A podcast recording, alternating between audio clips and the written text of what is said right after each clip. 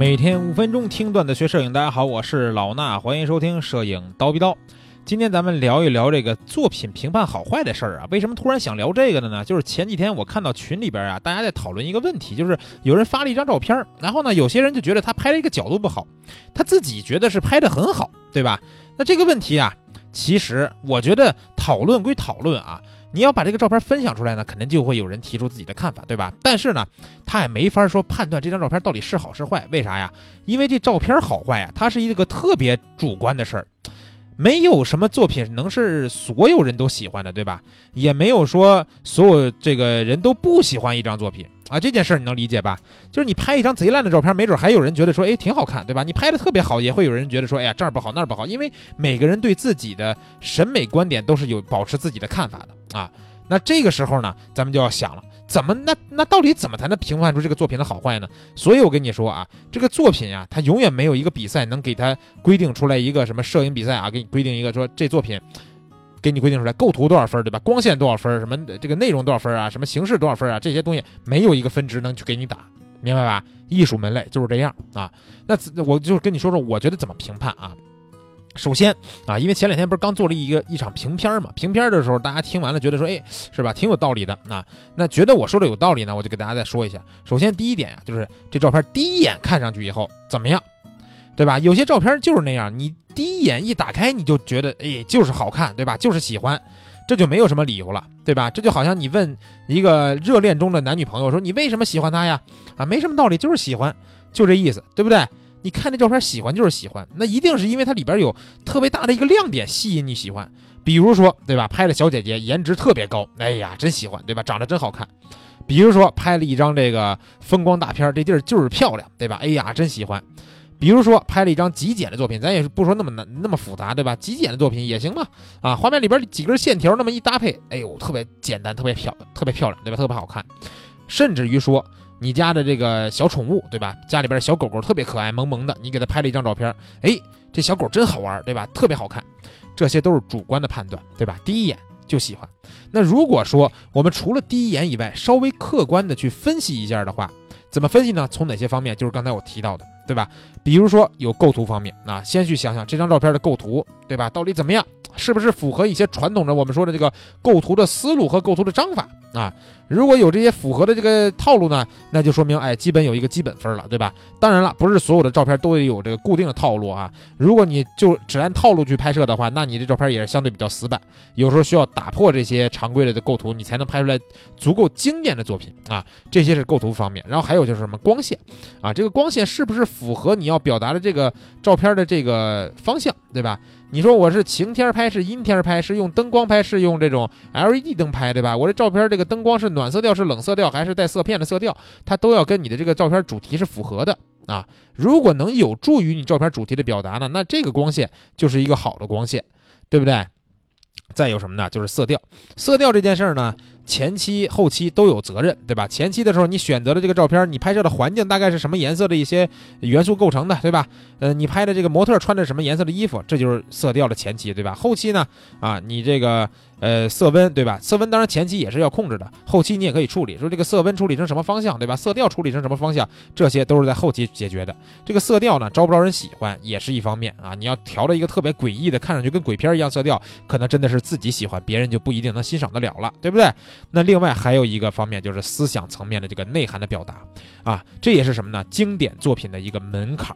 你看所有的经典作品啊，能被我们在节目里边比如聊出来的，像大师老师做什么那种照片背后的故事那种，对吧？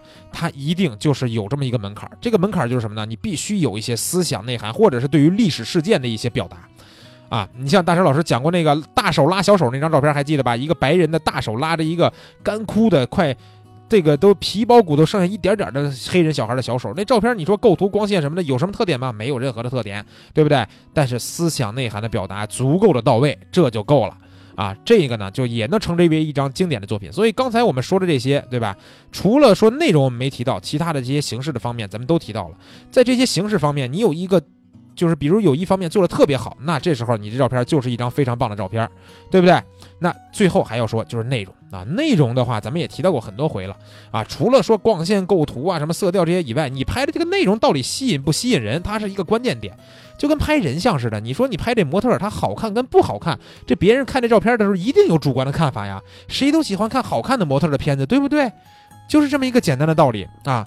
你说，如果是给你一个我让你拍，对吧？再给你一个 Angelababy 让你拍，你到底拍谁呢？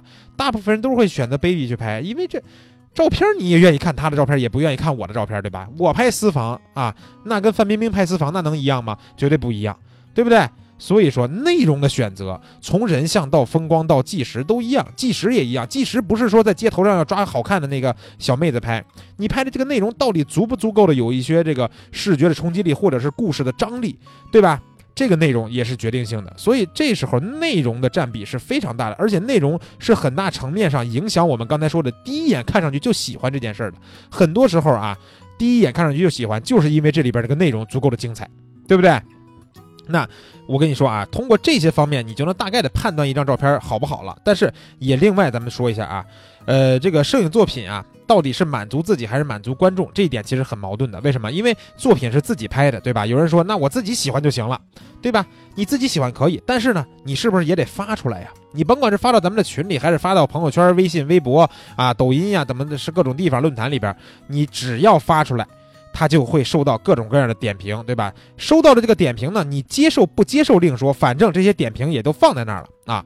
咱们另说啊，有的人真的就是自己拍完了呢，啊，自己喜欢，对吧？不一定分享啊，真有这样的人，对不对？